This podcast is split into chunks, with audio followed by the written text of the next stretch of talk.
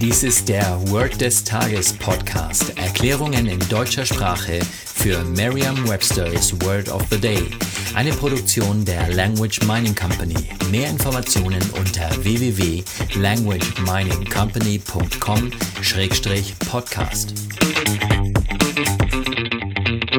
Das heutige Wort des Tages ist eine Redewendung.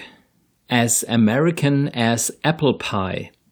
Eine englische Definition ist very or typically American.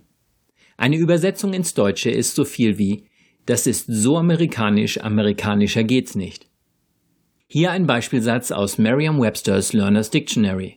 Baseball is as American as apple pie. Baseball ist so amerikanisch, amerikanischer geht's gar nicht. Eine Möglichkeit, sich dieses Wort leicht zu merken, ist die Laute des Wortes mit bereits bekannten Wörtern aus dem Deutschen, dem Englischen oder einer anderen Sprache zu verbinden. Es handelt sich hierbei um eine Redewendung, das heißt, Sie brauchen sich überhaupt kein Bild zu machen, da das Bild bereits vorhanden ist. Aber Moment mal, das klingt ja fast so, als hätten die Amerikaner den Apfelkuchen erfunden. Waren das nicht die Deutschen oder die Österreicher? Also, Sicher gibt es in vielen Ländern Äpfel und in mindestens genauso vielen Ländern ist man auf die Idee gekommen, Apfelkuchen zu backen.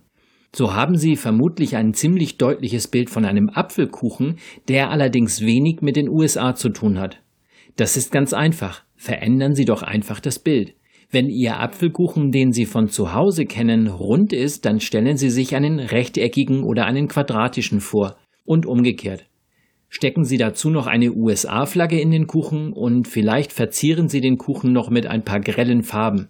Na, sieht der Kuchen jetzt amerikanisch aus? Und amerikanischer geht's nicht? Dann sagen Sie jetzt noch einmal den Beispielsatz.